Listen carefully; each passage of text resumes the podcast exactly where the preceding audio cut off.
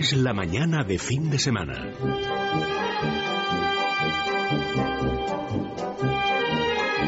La hora de motor 16.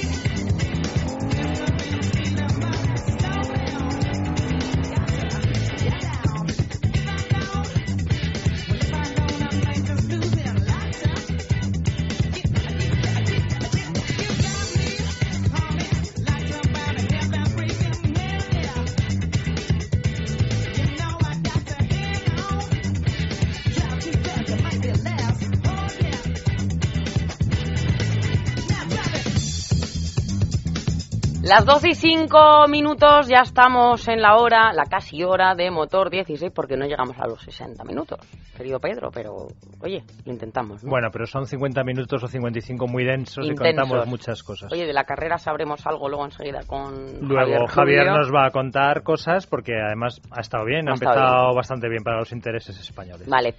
Y vaya día, Julián Garnacho. Sin duda Está alguna. cayendo la más grande. Eso dice. Eso dicen, no, claro, no te veo mojado, ¿eh? tú has venido en coche, tapadito. Eso sí es verdad. Bueno, oye, ¿has visto la portada, mujer de, Sí. de hoy? Esto es de ayer. Sí. Pero No he leído el reportaje sobre... lo he querido re- recoger de nuevo porque María de Villota, oye, que es que está guapa, de Sí, verdad sí, te sí. lo digo. Y, no, y sobre todo es que ha salido de un trance tan eh, delicado, pues de una forma admirable. Y además ella, yo, eh, ella misma lo ha dicho, que el accidente, hombre, de eso de hacer de la necesidad virtud, ¿no? Y no hay mal que por bien no venga, dice que ha, se ha liberado de muchos miedos y muchos demonios de estos que tenemos todos, o sea que fíjate. En cualquier caso, María es que tenía ya una base buenísima. Es una persona que siempre Fuerte, me ha ¿eh? parecido admirable, una, una bellísima persona. La tenemos que entrevistar un día y está guapísima con los parches estos, parece Daryl Hannah, ¿verdad? En, en Kill Bill, ¿te gustaba a ti Daryl Hannah? Así, así. Así, así. Eres más de Uma Thurman, ¿no? ¿O qué? Se podría decir. Bueno, tráeme... Me Javi- pones en una tesitura. Sí, ¿no? Te he visto ahí como un poco dudando, pero vamos, es que, es son que dos ¿sabes? mujerones, a, pero a- a bueno. nosotros nos sacas de los coches, es que somos unos tuercas. Pero, Elia. hombre, Que qué es sé que yo. Estamos todo el día dándole la rosca, probando esto, has visto esto, no sé qué, mira lo que gasta, Con me la ha, gastado, mecánica. me ha gastado una décima menos, ¿cómo puede ser esto? ¿Sabes Tal. qué? Que no me lo creo. Venga, dime, cuéntame el sumario, vamos. Pues mira, Elia, hoy vamos a empezar, como siempre, con las noticias de actualidad. A continuación, un momento para el debate. Ayer hablábamos de la posible o presumible reducción de velocidad. Hoy vamos a hablar de otras, otras modificaciones que se avecinan, como por ejemplo el aumento del uso de- del cinturón de seguridad en colectivos que hasta ahora pues lo usaban a veces. Ajá. ¿eh? Eh, a continuación os voy a contar yo, en primera persona, cómo me ha ido en Suiza probando dos nuevos Volkswagen ecológicos, el Anda. Jetta híbrido y el, y el XL1. Y Julián Garnacho pues nos va a contar cómo le ha ido a él en Francia probando unos nuevos neumáticos de Goodyear que se caracterizan por su gran eficiencia, es decir, porque básicamente ahorran combustible. Muy bien. Y luego, pues un consultorio con legalitas que nos van a aclarar unas dudas de, de- de uno de los eh, oyentes. Oyentes. Y finalmente, pues Javier Rubio nos va a explicar qué ha pasado esta mañana en Australia con esa primera carrera de Fórmula 1. Vale, fantástico. Alonso estaba enfadado eh, con lo del aplazamiento ayer y todo este tema, pero... Bueno, pero ha muy bien el Sí, temporal y, y nunca mejor dicho. Eso es. Bueno, vamos a ir arrancando. Estos son los temas que le planteamos. De todas maneras, yo les sigo recordando. 91 573 9725. 91 573 9725. Sí, María, lo sé. Estamos en Facebook. Es que se me olvida. Fin de semana es radio. Fin de semana es radio. Bueno, hoy antes de iros, Julián y Pedro, me tenéis que decir una canción de estas que la escucháis y, y os convertís en un baño de, de- de- de lágrimas. ¿Vale? Em, vale, te la- De estas del corazón, de, es que yo esta canción la escucho y... Ay, que me deja ¿Pero te quieres que te la diga ahora? o- Dímela, si, hombre, si No, la sí. tienes clarísima... No, por ejemplo, pues a mí me gusta mucho Joana de Kulandegan. Anda, mira él. Y con esta te pone... Sí, esa es una de las que me ponen así melancólico, melancólico. y romántico. Así como está el día de hoy, ¿no? Que te pones a escucharla, miras por la ventana y dices... Ay, Dios mío, llévame pronto. Julián, ¿tú? Yo es que solo escucho cosas divertidas. Él es un muchacho, eh, pero ¿cómo diría yo? Repugnablemente divertido y de buen rollo. Es de esta gente que dice, oye, ¿qué le pasa? Que siempre está riendo. Lo- Enhorabuena. Lo que pasa es que lo que, él, lo que él no sabe es que el romanticismo es muy divertido también. a Seguro veces, que luego ¿eh? es un romántico. Seguro que sí. Bueno, eh, el que es un romántico es Amalio, que a ver, a ver. Arrancamos.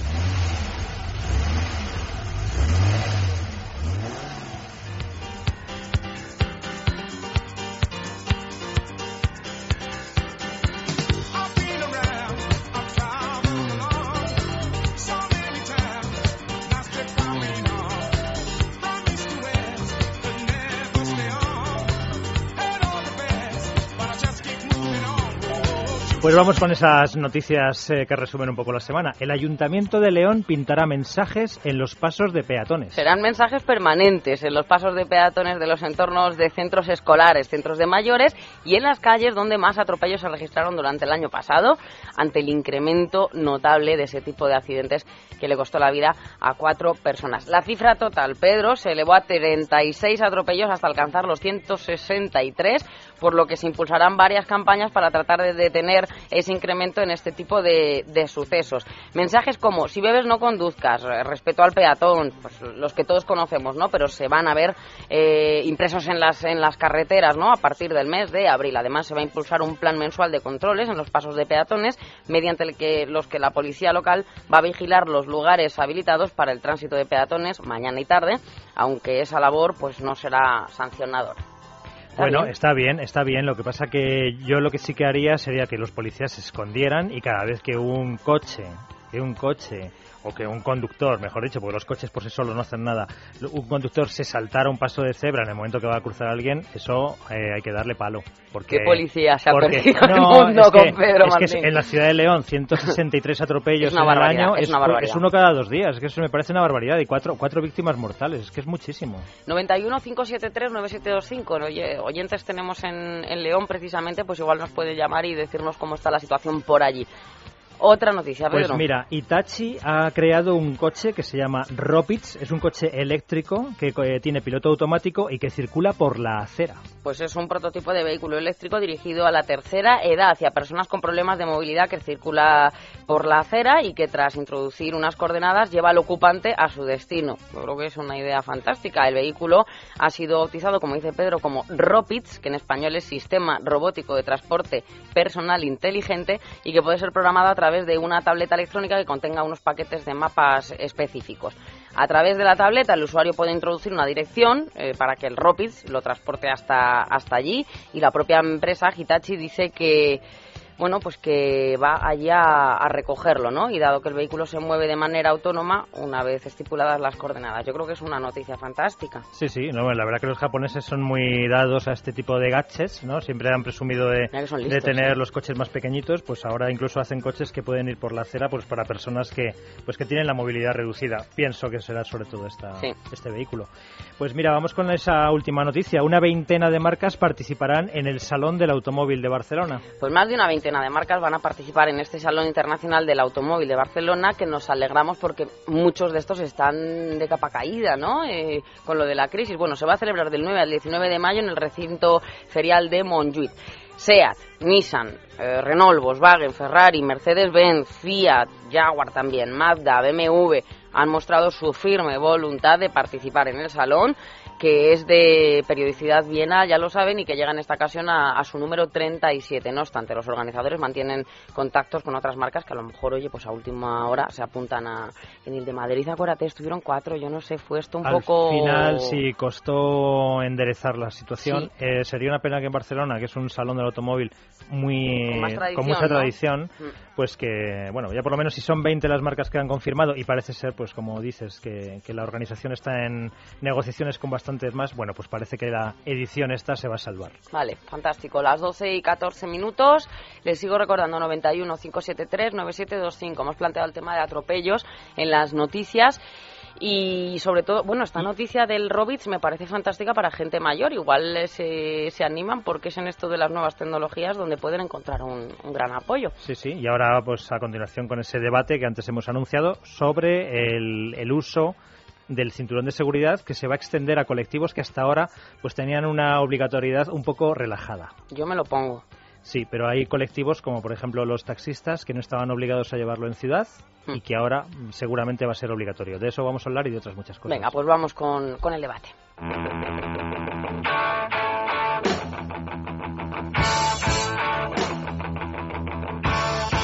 La hora de motor 16. Es la mañana de fin de semana.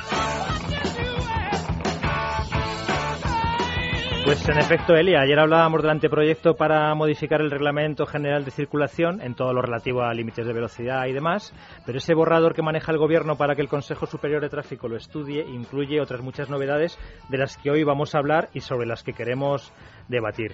Quizá la más llamativa, pues que se eliminan una serie de exenciones en el uso obligatorio del cinturón de seguridad, es decir, que dentro de poco, y si la reforma se aprueba, pues habrá más colectivos obligados a abrocharse el cinturón. Muy bien. Uno es el de los taxistas, que actualmente no están obligados a usarlo en ciudad, sí en carretera.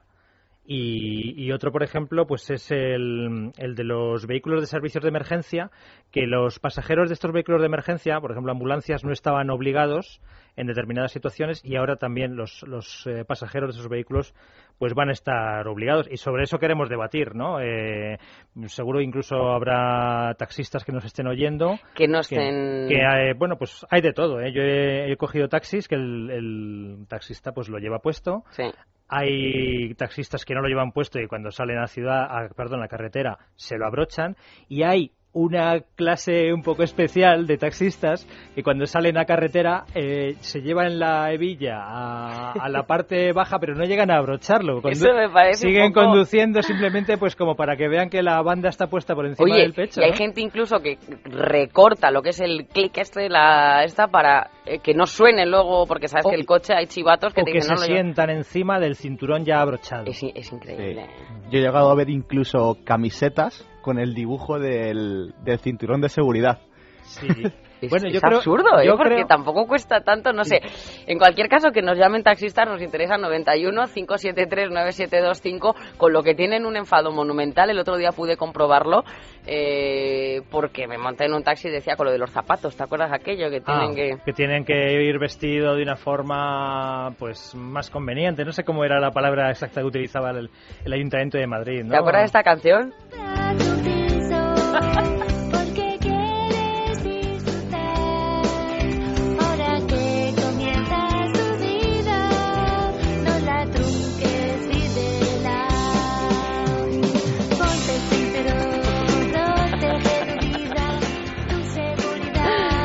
Es viene muy importante. bien. Sí, sí, sí, sí, Eso es lo que tenía que ponerse todo el mundo en el Bueno, coche. mira, es que ayer cuando despedíamos el programa dije, "Y mañana volveremos a dar caña. Y no nos referíamos ni al gobierno, ni a asociaciones, ni nada.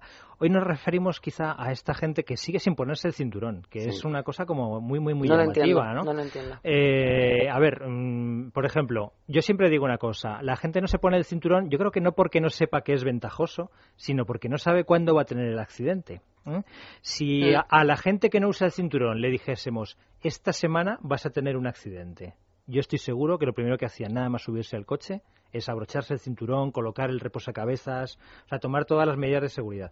Pero la gente como piensa que, bueno, no me va a pasar, ¿no? O bueno, eh, si es que voy aquí al lado. Voy a- esto, eso, Voy eso. aquí al lado, ¿no? Yo siempre otro ejemplo que ver, estaba hablando ahora con Julián. Nosotros en la oficina tenemos una gasolinera que está situada a un kilómetro escaso. Bueno, cuando vamos a repostar en esa gasolina, atravesamos a esa gasolinera, atravesamos tres cruces en los que rara vez no vemos a alguien que se salta un cedo al paso, ¿no? Sí, más- O sea que, que te puedes matar al lado de la oficina. Sí, sí. Sí, no, la verdad que, que la gente con el decir si voy aquí al lado, si es por ciudad y no pasa nada. Bueno, yo creo que el 90% de la gente, si no más, ha visto incluso un vídeo o una foto de cómo queda un coche después de, de los famosos test Euroncap, en los que, vamos, el vehículo colisiona contra una barrera a 54 kilómetros hora. Y 54 kilómetros hora es es, es nada. O sea, en cualquier momento, en ciudad, en, en 100 metros te has puesto a 54 kilómetros hora.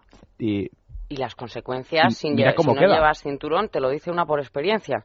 Sí, sí. Un accidente a 50 kilómetros por hora contra algo rígido, que no Claro, sea un claro. coche, por ejemplo, porque el coche ya sabes que amortigua más, pero aún así los daños, ese cinturón te salva de, bueno, salta el airbag, ¿no? Pero de dar un cabezazo gordo contra, Pues, contra mira, el mismo. es la diferencia entre bajarse del coche, o sea, si llevas el cinturón, tienes un accidente que le puede pasar a cualquiera, eh, te bajas del coche y dices, madre mía, como he dejado el coche, pero mm, te vas a casa. Ah. Y si no lo llevas puesto, eh, el coche queda destrozado, pero tú también, también. ambulancia, muletas, collarín, en algunos casos incluso pues heridas más graves. sí, sí. Y es que además un accidente en, en ciudad puede ocurrir en el momento menos eh, pensado. O sea, por ejemplo, cuando tú vas por una avenida de doble carril, imaginemos en Madrid pues la Castellana o en Barcelona pues las muchas que hay. o-.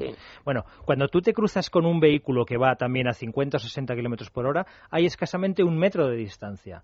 Si el vehículo que viene en el, en el carril del sentido contrario pues se distrae por la razón que sea, o se marea, o, o cualquier cosa que le puede pasar, eh, no nos da tiempo a frenar y hemos chocado. Él a 60, nosotros a 60. O sea, es un choque brutal, Brutal. en ciudad, ¿no? Bueno, pues en esa situación, un cinturón de seguridad abrochado, sobre todo si se ayuda de un airbag y cosas así, pues hace que, que en la mayor parte de los coches modernos no nos pase nada. O sea, no, nos- Yo recuerdo que una persona hace ya tiempo, unos meses, hablando de esto del cinturón de seguridad, y me decía algo así como que es que claro a mí el, estado de esta gente un poco ya psicótica con lo de las libertades que a veces no se entiende en casos tan extremos es que a mí no me tienen que imponer que lleve el cinturón de seguridad porque yo hago lo que quiero y pues mátate no sé cómo decirte pero me parece un razonamiento del todo absurdo. En esas cosas precisamente vamos a protestar contra la velocidad lo que decíamos ayer pero oye llevar el cinturón cuando a lo mejor el que está frenando lo que tú dices es el de adelante que no es ni siquiera tu problema ya, pero es que y además... tienes tú las Pero consecuencias además es que hay otra cosa que a lo mejor esa persona no, no valoraba.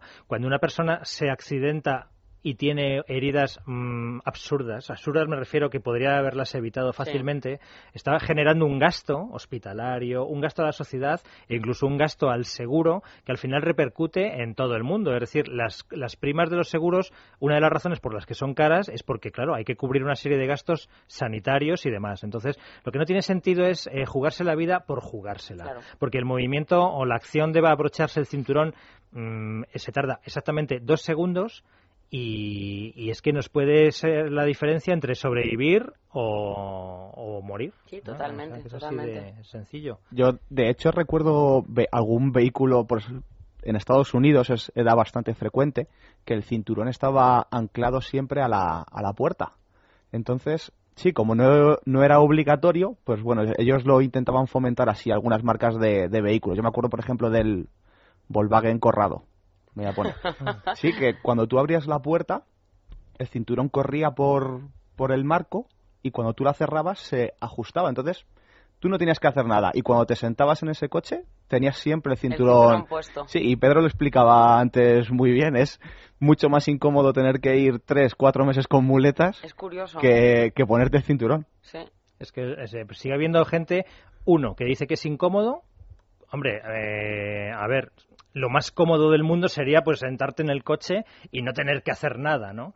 Pero, pero, es incómodo, pero no es sé. que es, eh, te sientes, primero te sientes más sujeto. Yo, por ejemplo, ya cuando, cuando, aunque vaya a 100 metros de distancia, si no llevo el cinturón me siento como desnudo, ¿no? Sí, o sea, realmente es. es, que vas, vas desprotegido. Pero luego además eh, hay por ahí una corriente de, de personas que siguen diciendo que a veces llevar el cinturón es malo, ¿no? En determinados accidentes. Bueno, pues no sé a qué tipo de accidentes se referirán, pero si es un accidente frontal, un choque lateral, un vuelco, pongamos el ejemplo que sea, llevar el cinturón eh, siempre es bueno. Hombre, Claro. no es la garantía absoluta de que vayamos a sobrevivir. pero o sí sea, que es una de pero, las- pero es que es la, la- un sistema que reduce muchísimo la. Igual por ahí van a empezar a investigar también algunas eh, pues casas, ¿no? Eh, la cuestión, lo que tú has dicho, como esos modelos en los que ya, quieras o no, te lo, te lo vas a poner, ¿no? El, Sí. el cinturón, es curioso. Parece ser que además en esta reforma que prepara el gobierno, pues como decíamos, los taxistas van a tener que llevarlos siempre.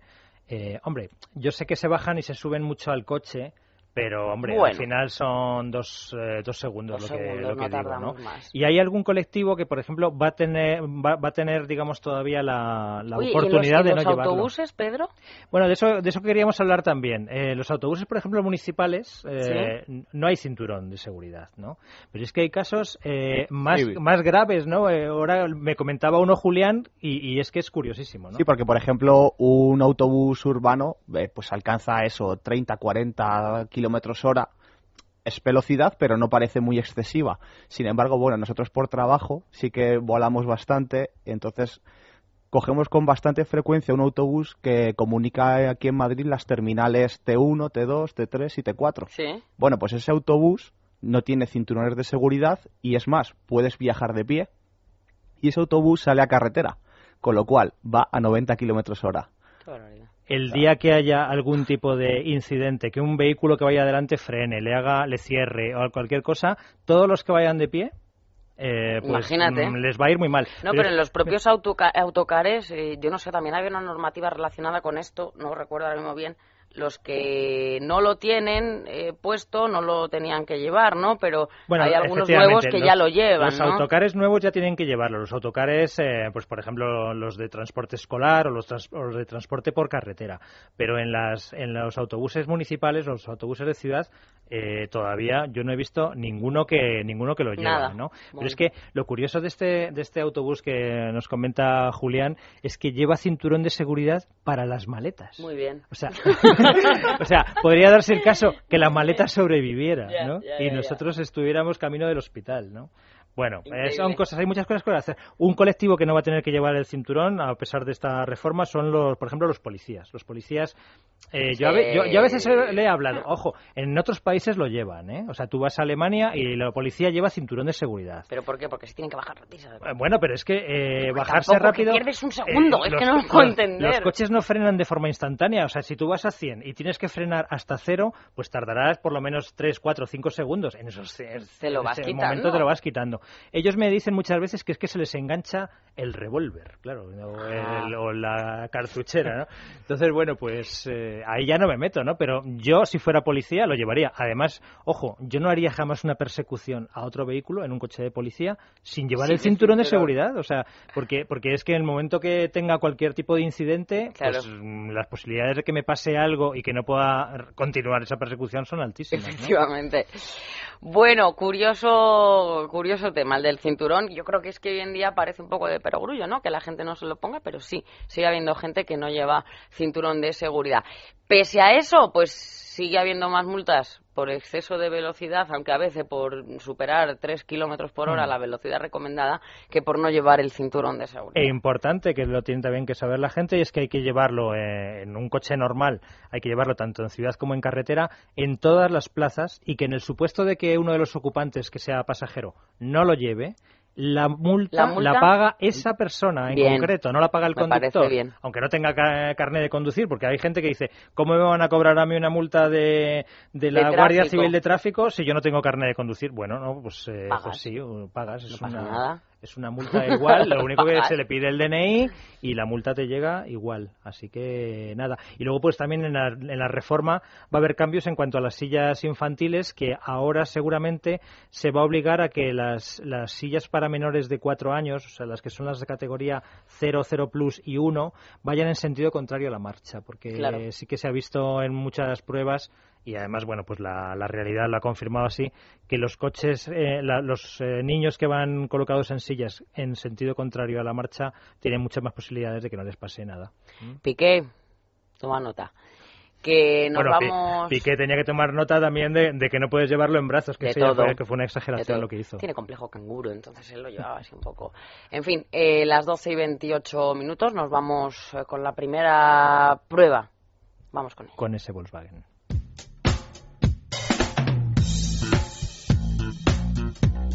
La hora de motor 16.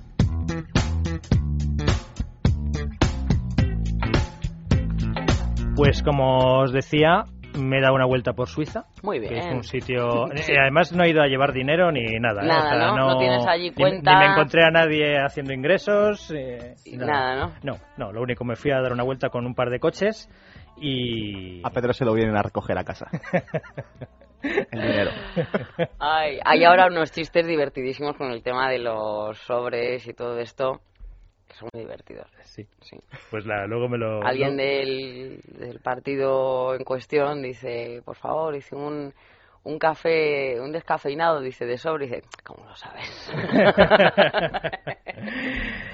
Pues nada, pues mira, yo ya te digo, no fui a llevar ni sobres ni dinero y nada, fui a darme una vuelta. Por un lado, con el, con el Volkswagen XL1, es un coche del que ya hemos hablado alguna vez. En su día estuvimos viéndolo en la fábrica en, en Alemania, os conté pues las tecnologías tan avanzadas que tiene para poder eh, homologar un consumo de 0,9 litros a los 100. Es una cosa como milagrosa. Y la semana pasada incluso Javier Montoya decía pues que el coche había estado en Ginebra y había sido una de las atracciones del, del salón.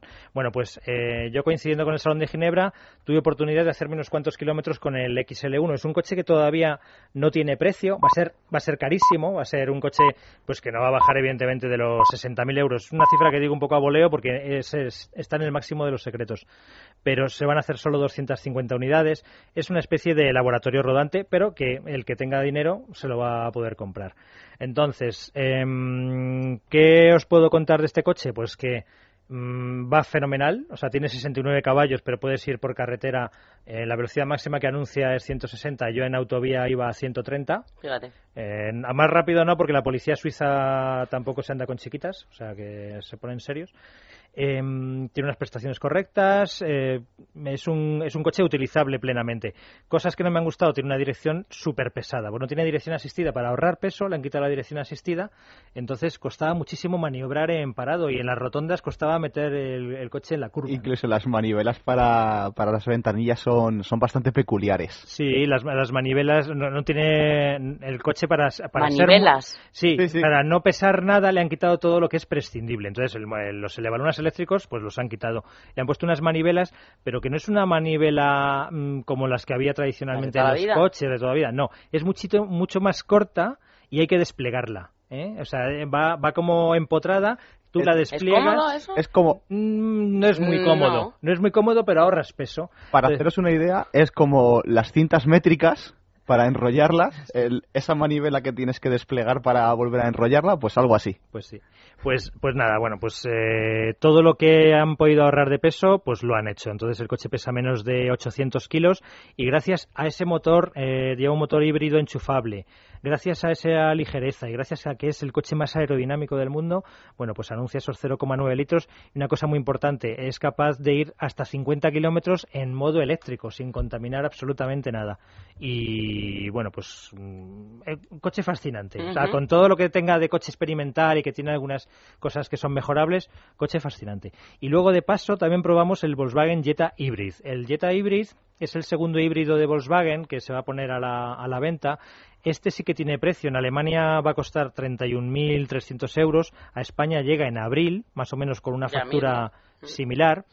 Y lo que quieren hacer con el Jetta Hybrid es plantar cara al Toyota Prius. ¿eh? Volkswagen se ha dado cuenta que el Prius está arrasando en ventas Totalmente. en muchos mercados, que la gente está empezando a, a demandar coches Los híbridos. taxistas, ¿eh? Muchísimo llevan... Y entonces han hecho pues este, este Volkswagen Jetta, que es un coche muy grande, conserva sus cinco plazas. El maletero se ve un poco reducido por culpa de las baterías. El, el maletero en un Jetta normal tiene 510 litros y en este tiene 320 Ujú. pero también nos encantó el coche. Eh, tiene 150 caballos el motor de gasolina y 27 el motor eléctrico. En total son 170 la, la potencia total.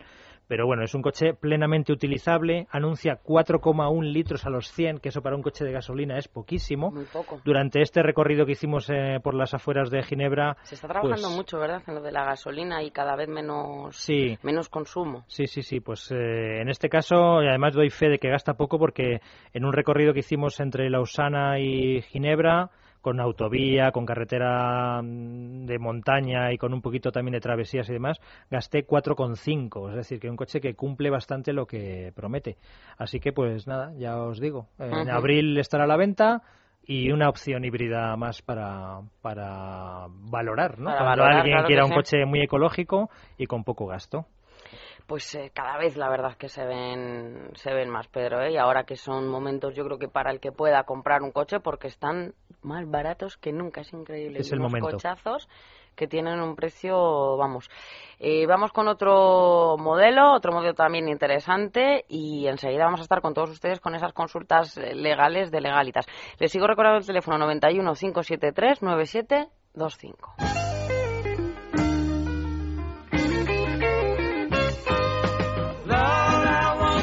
La hora de motor 16. Es la mañana de fin de semana.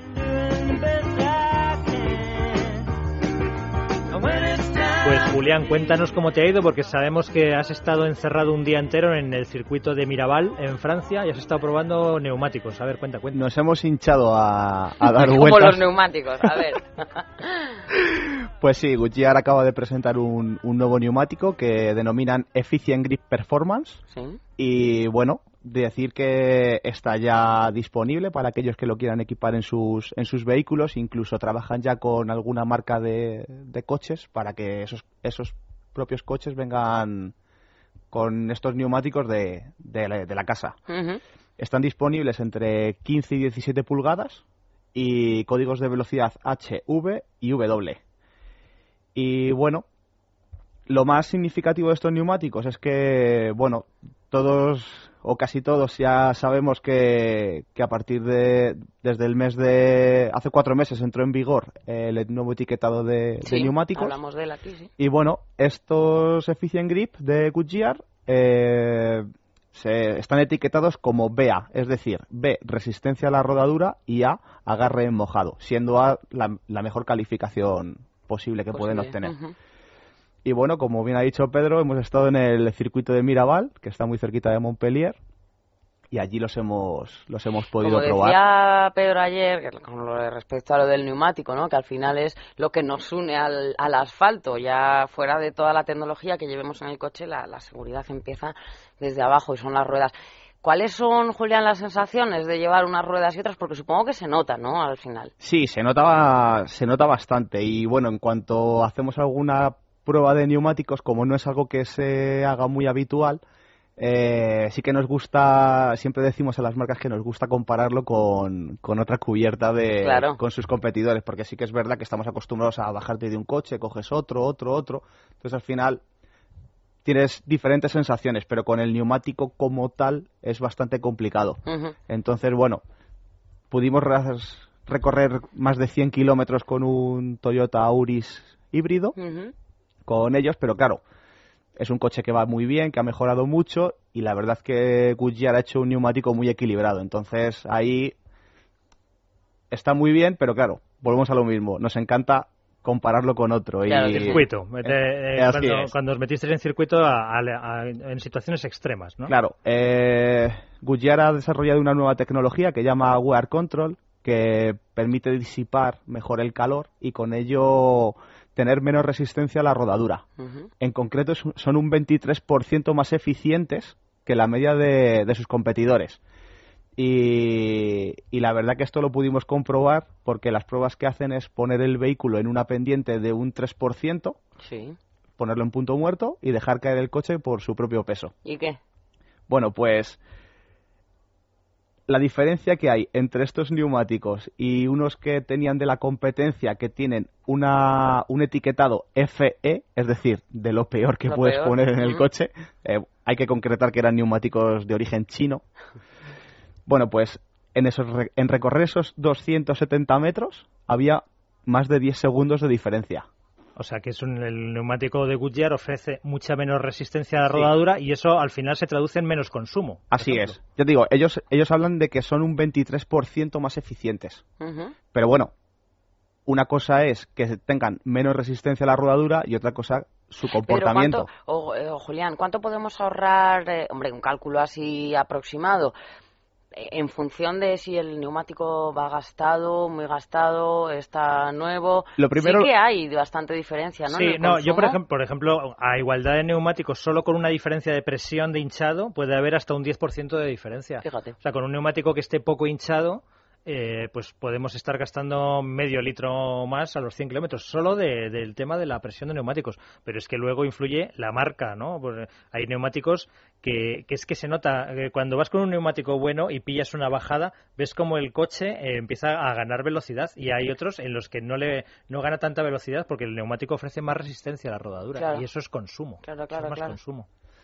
Está todo inventado. Está todo inventado. sí. Pero bueno, otro, otro detalle bastante, vamos, que llama muchísimo la atención es la frenada en mojado. Ujú. Eh, desarrollado- ha desarrollado una tecnología que llaman Active Braking, que lo que permite es que el dibujo se expanda.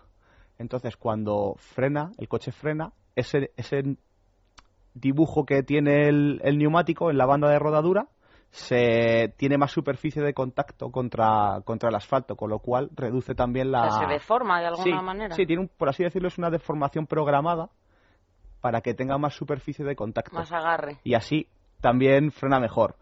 Mira, para hacernos una idea, eh, también los comparamos con el mismo neumático de origen El F1, chino, ¿no? el FE, Fantástico. el FE, sí. el FE. El, F, el F1 no, El es F1, el del el chino, el cochazo, chino, no, el chino, el. FE, sí. Bueno, pues con estos Goodyear, eh, frenar de 85 kilómetros hora a cero en mojado fueron 33,5 metros. Y con los otros de la competencia, 38,3. O sea, casi 5 metros más. Casi 5. No parece mucho, pero Sí, sí, sí, sí. un detalle a tener en cuenta es que, por ejemplo, ante una frenada de emergencia, tú llevas estos neumáticos de Goodyear, frenas y cuando tú te has detenido, el coche que viene por detrás viene a 26 kilómetros por hora. O sea, en el punto donde el coche que lleva el neumático eh, de, Good- de Goodyear, el, el punto en el que se para, Sí. que ya consigue estar a cero, el otro seguiría a 26 kilómetros por hora. Intentando frenarse. Intentando frenar. bueno, pues yo creo que, que está bastante Eh, claro. Está bastante claro, sí, Sí, esa, la diferencia, esa prueba. la diferencia, que no siempre además lo, lo barato es barato, a Y veces que a lo barato veces, sale caro. eh, Pedro, yo insisto en esto.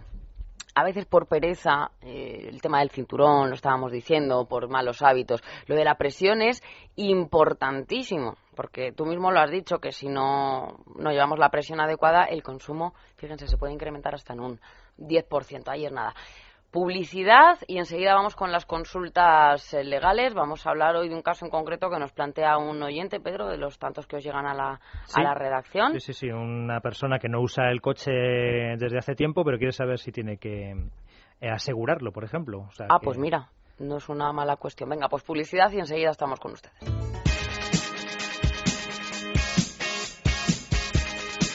La hora de motor 16. Es la mañana de fin de semana.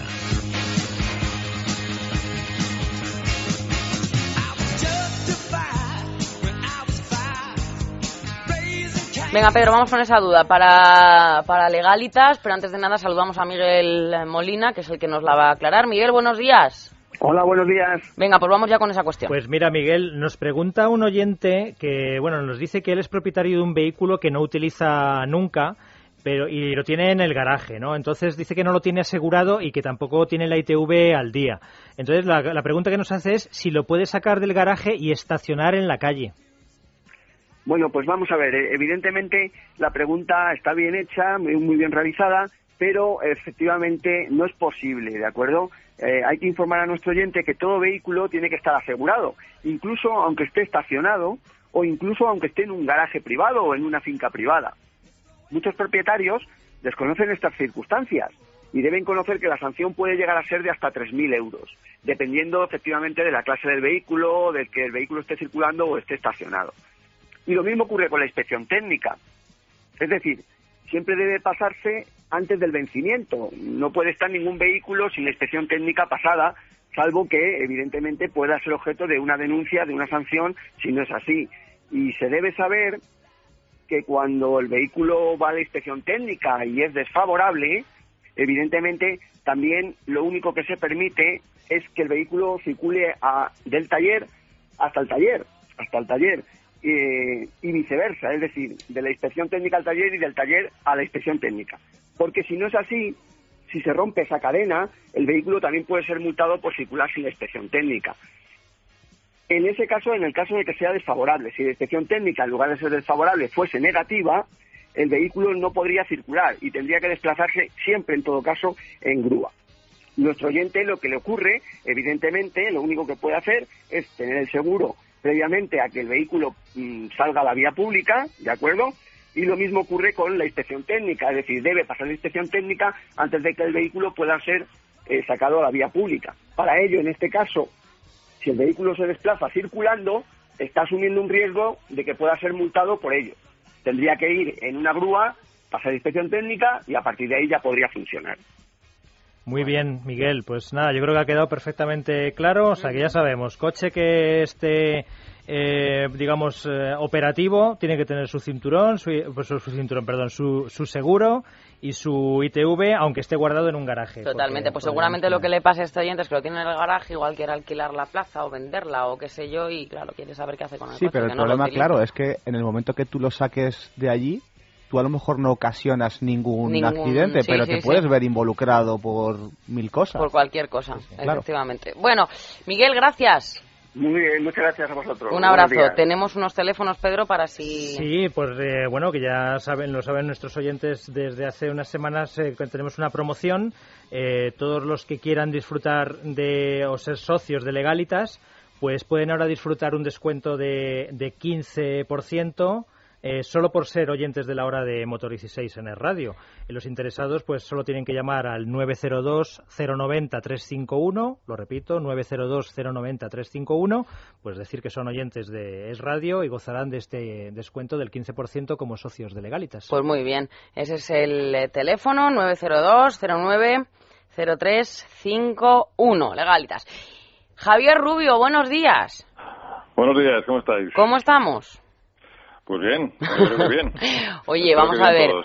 eh, yo los veo muy optimistas, como siempre. Bueno, Fernando, qué bien el segundo. Digo, eh, pues no, que viene el Lotus, ¿no? Que por lo visto me dicen los compañeros que ha ido como una bala. Si es verdad que Ferrari, bueno, que estamos todavía donde estamos.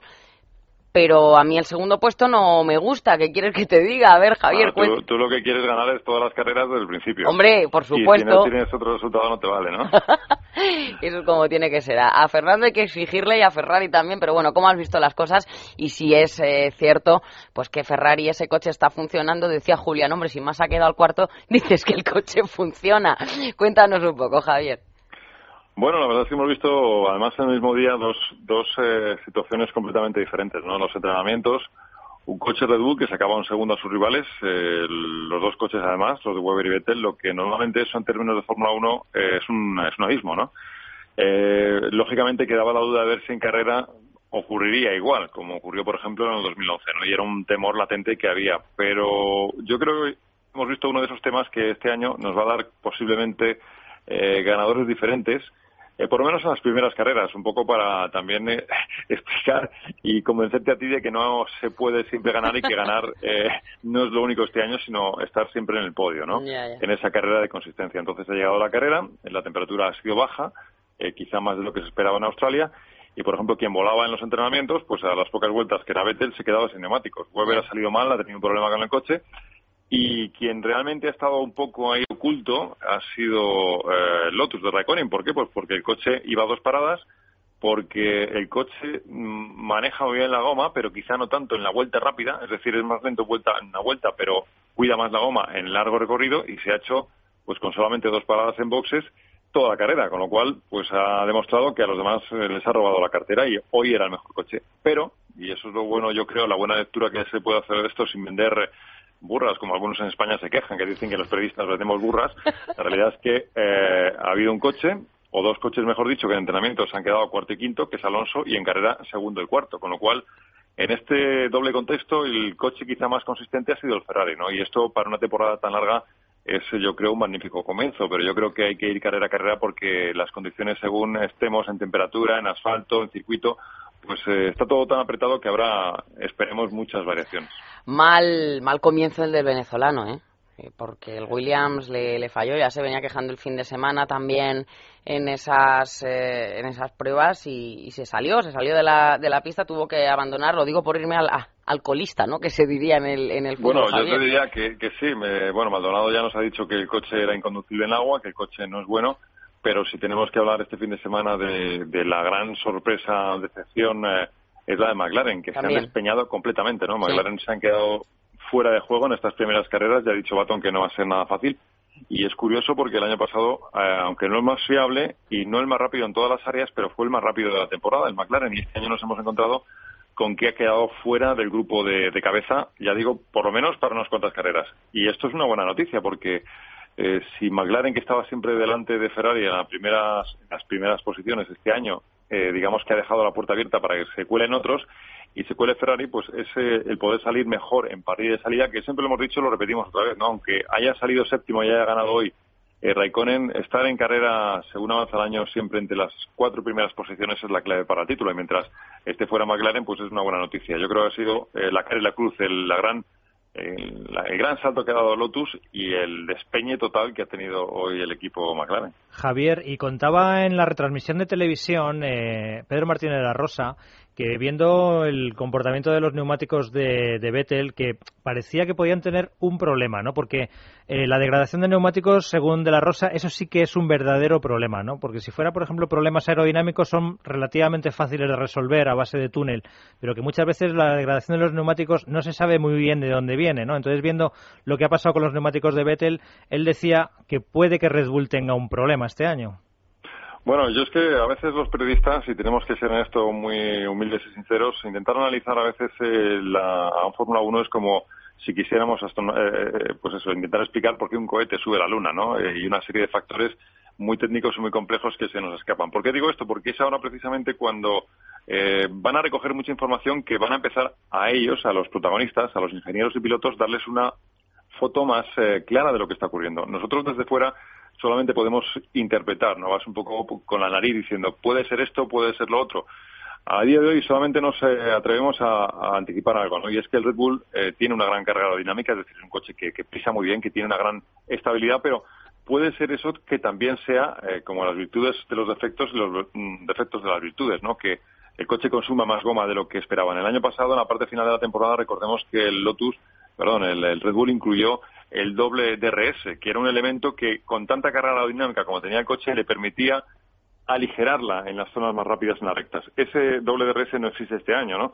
Entonces es posible que eh, esas virtudes que el año pasado tenía el Lotus, aquí ahora esa carga aerodinámica, con estos neumáticos más blandos jueguen en su contra, ¿no? Veremos a ver si este es uno de los factores. Eh, obviamente, como siempre ocurre en la Fórmula 1, a medida que eh, avanza el año se hace el traje mejor y se lo ajusta mejor, ¿no? Todos irán haciéndose con los neumáticos. Pero para mí, creo que quizá algunos de los cambios de este invierno han podido perjudicar al Lotus, pero también, perdón, al Red Bull, pero ya han dicho que esto puede ser por unas temperaturas tan bajas como las que ha habido en el caso de Red Bull, ¿no? En definitiva, resumiendo, eh, nos enteraremos de información que se está recogiendo ahora, que se analiza y interpreta- se interpreta ahora para tener esa foto más clara. Y Javier, buenos días. Buenos Eh, días. algunos tildaron a Hamilton de loco por salir de McLaren y parece que ha dado en, en la diana porque el Mercedes ha ido bastante bien.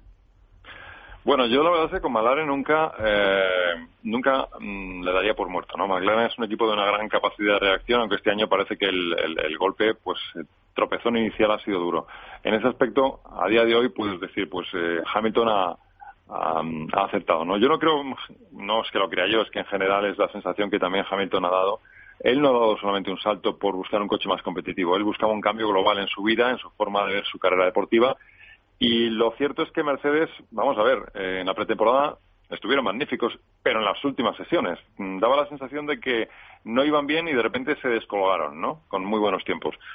Eh, hoy hemos visto en la carrera primero que eh, Hamilton, los neumáticos se han degradado bastante, como le ocurrió el año pasado a Mercedes, y el coche se para en la primera carrera. Así que, vamos a ver, eh, es un avance para él y es un avance a estas alturas de temporada, pero en el tema de Hamilton yo creo que hay que mirarlo en otro contexto y en un más largo recorrido. Bueno, el- la próxima cita. Malasia. Malasia. Malasia. Oye, no hemos hablado de las, de las novedades de este año, que aunque no estará Valencia, pero sí Rusia, también Nueva York, eh, Sochi, Rusia. De eso no hemos eh, tenido oportunidad de hablar, pero son nuevos escenarios, Javier, Porque no ¿no? están todavía en el calendario, están para el año siguiente. Este año Sí, para teníamos que- 2014, digo. que haber, teníamos que haber tenido este año eh, pues la de New Jersey, que al final se ha demorado. Habrá que esperar también a Rusia. Básicamente, pues hay una carrera menos este año en el campeonato, que es lo importante, ¿no? Veremos a ver, esperemos que no haya problemas en Bahrein, porque, bueno, siempre ha habido un ambiente ahí, unas dudas eh, en el aire. De momento no lo parece. Y lo más inmediato ahora, prácticamente, sin solución de continuidad, es Malasia, ¿no? Que fue Malasia. la famosa carrera que el año pasado Alonso consiguió pues ganar de una manera sorprendente. Veremos a ver qué pasa, porque Malasia, si tiene lluvia, también nos dará una carrera, esperemos que diferente, ¿no?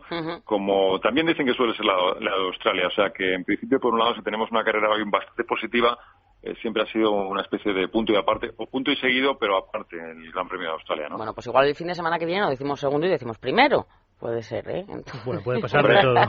Mira, eh, yo creo que Elia, eh, sinceramente, para lo que es un largo recorrido de... eh, yo siempre pongo el ejemplo del ciclismo porque, aparte que nos guste, Alonso lo practica y tiene algunas similitudes. Esto es una larguísima etapa del Tour de Francia. Hay muchos puertos y aquí lo importante es siempre estar en el grupo de cabeza. Así que un segundo, un tercero, un primero en estos momentos eh, es magnífico. Y de hecho Alonso mm, se veía muy satisfecho. no Es una presión, sobre todo yo destacaría como resumen de este Gran Premio, pensando en los aficionados españoles. Oye. Javier, eh, se- es que se me acaba el tiempo ya. Te quería Pues preguntar ya, sobre todo. No, no, no, no. Te Ferrari, quería, Ferrari no empieza con la presión de otros años. te quería preguntar simplemente muy breve sobre esos dos circuitos nuevos que te digo, 2014, todo esto que todavía no están en el calendario, pero cómo ha ido la, la inversión en tema de patrocinios. Yo creo que todavía se sigue empujando y bastante por la Fórmula 1 en estos tiempos que corren, ¿no? Que está bastante complicado. Bueno, es que Bernie Eccleston siempre tiene que tener, y de hecho tiene para todo el calendario, siempre tiene cuatro o cinco grandes premios con los que pone el cebo en la boca aquellos con los que tiene que negociar, ¿no? Entonces siempre tendremos una carrera que sonará en Tailandia, otra en México, Muy bien. Estados Unidos, porque esa es la cuestión. La cuestión es siempre eh, tener bazas para negociar y decirle a alguien que quiere bajarte los monumentos, mira, si no quieres tú, hay otro. Eso es. Pues Javier, un abrazo y nos hablamos la próxima semana, el sábado. Hasta la semana que viene. Un abrazo, adiós. Adiós. Hasta aquí llegamos. Pues nada, ha estado muy bien, me ha gustado, me ha gustado. claro que sí. Todo lo que hemos contado me ha, me ha encantado. Muy relajado. ¿Tu canción qué? Es que me tenías aquí 50 minutos pensando. A ver, No me sé el título, pero me cántala, gusta. venga. ¿Eh? Sí, no, no, déjate. ¿Cuál? A ver, Me gusta mucho la, la banda sonora de la película Gladiator. Gladiator. Y esta como que Sí. te pone así... Melancólico. Melancólico. Sí. Oh, soy máximo décimo meridio. General de las tropas del Fénix del Norte. Padre de hijo asesinado. Esposo de mujer asesinada. Tus días de gloria pronto tocarán. Corta, Amalio, cuando digo estas tonterías. No se vayan, que nos quedamos hasta las 2 de la tarde todavía. Venga, hasta ahora. La hora de motor 16.